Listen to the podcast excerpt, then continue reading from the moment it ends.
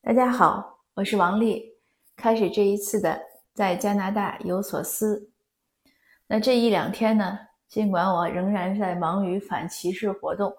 可是同时呢，也在忙另一件事。我参加我们这边举办的一个征文大赛，我担任评委。这个大赛呢，获得了空前的成功。是，它是主题呢，是关于母亲节，就是对母亲的回忆啊、思念这样的一个主题。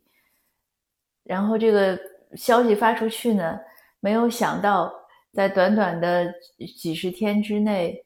收到了近一千篇的稿件。那当然了，这个稿件很多呢，初审不是我做，初审有其他的团队在做。初审之后呢，选出来进入复审的稿件呢，也有近两百篇。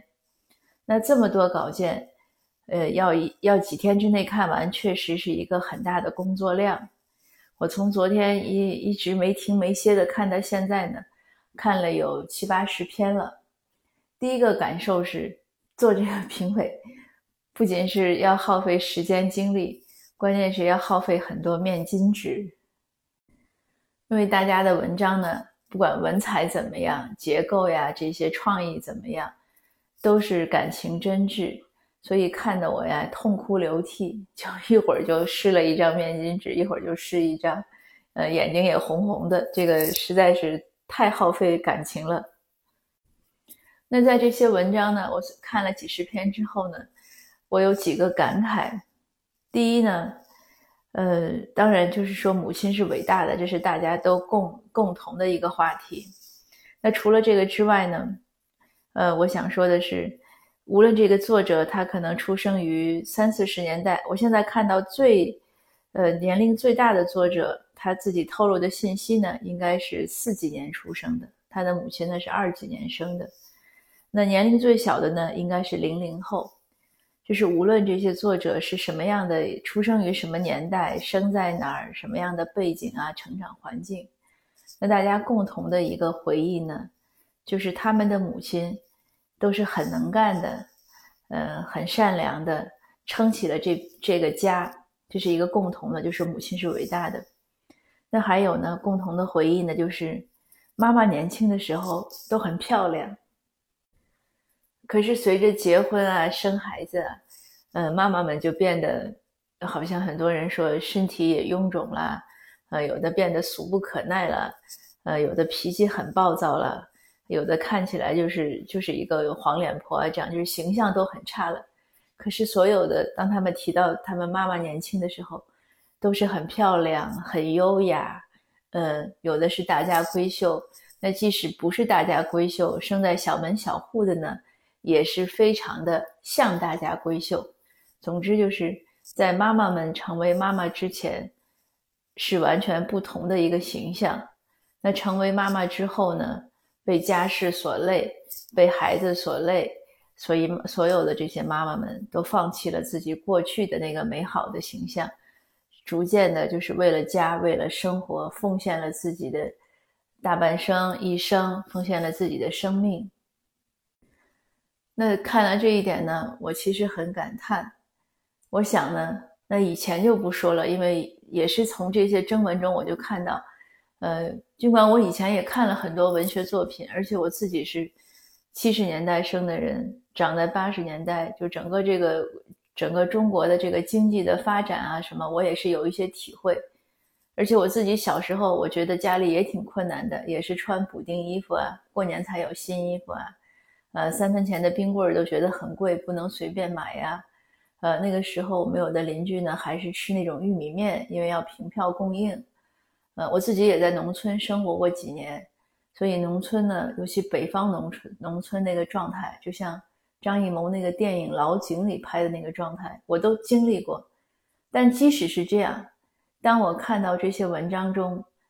呃，我才知道，哎呀，这些都不是最差的。这些文章中，这些人，这些作者写他们以前的生活，有的就是七八十年代，甚至九十年代了，还是很贫穷。所以也是让人很心痛。那在这样生活的重压下，贫穷的重压下，妈妈们呢就奉献的更多了。那抛开这个不说，我其实今天想说的一个观点呢，就是这些文章呢，又一次的提醒了我，也是提醒广大女性，如果我们结婚、生了孩子、做了母亲之后，尤其是在现代，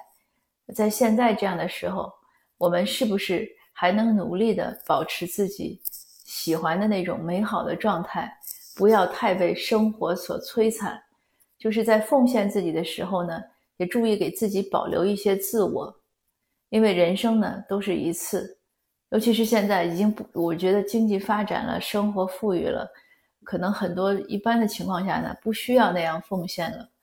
呃，这里面呢也有一篇文章呢，他就讲说他妈妈呢在工作的时候，人家都叫她程小姐，可是她一直到嗯退居为家庭主妇之后呢，才变成刘太太。可是后来很不幸的是。他爸爸又变心了，又离婚了，所以他妈妈等于就是受到很多的这种的影响。那其实这个文章就就给我一个感触，我在想，当然后来他妈妈也振作起来了，又开始建立自己的生活，但是呢，还是受到了这个婚变的一些不好的一些折磨。那所以呢，这儿也就是提醒，呃，我觉得广大女性，呃，其实也包括男性，就是要。尤其现在，就是充分的认识到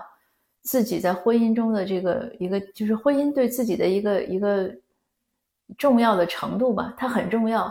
但它不是全部。更重要的应该是我们一种自我的建设。这种建设呢，嗯，我认为我想说的也不是说，呃，那我们就不去管家庭了，就管自己，不是这样，而是对自己心理的一种建设，就是在心里要明白。就保持自我吧，不要认为结了婚有了家就没有自我，就把生命全部都倾注在其中。这个呢，在我现在看这些征文呢，哎，我觉得实在是就是有些有些可悲吧，有些遗憾，因为这些作者都写他们妈妈们其实都没有自我，没有很多是这样，没有自我，没有好好的生活过，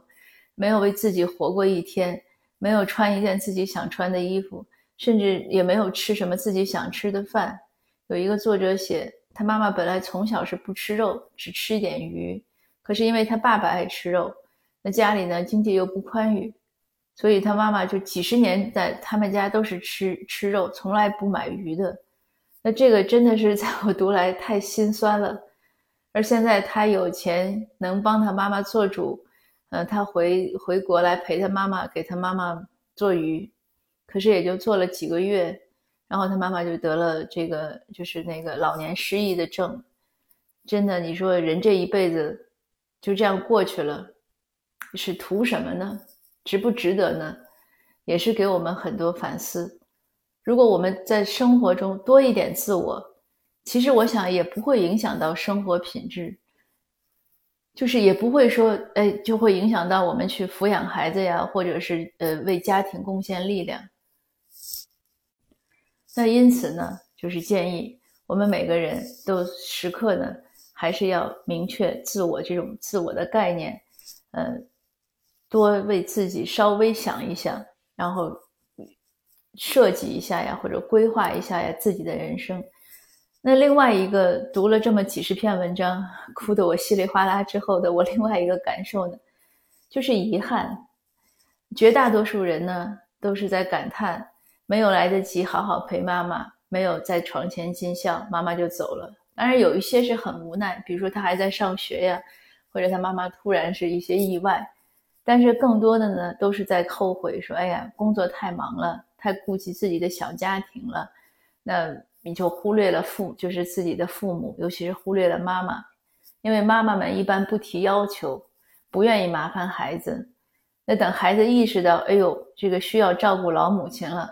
老母亲可能已经是，就或者是身体非常不好了，已经不能下床了。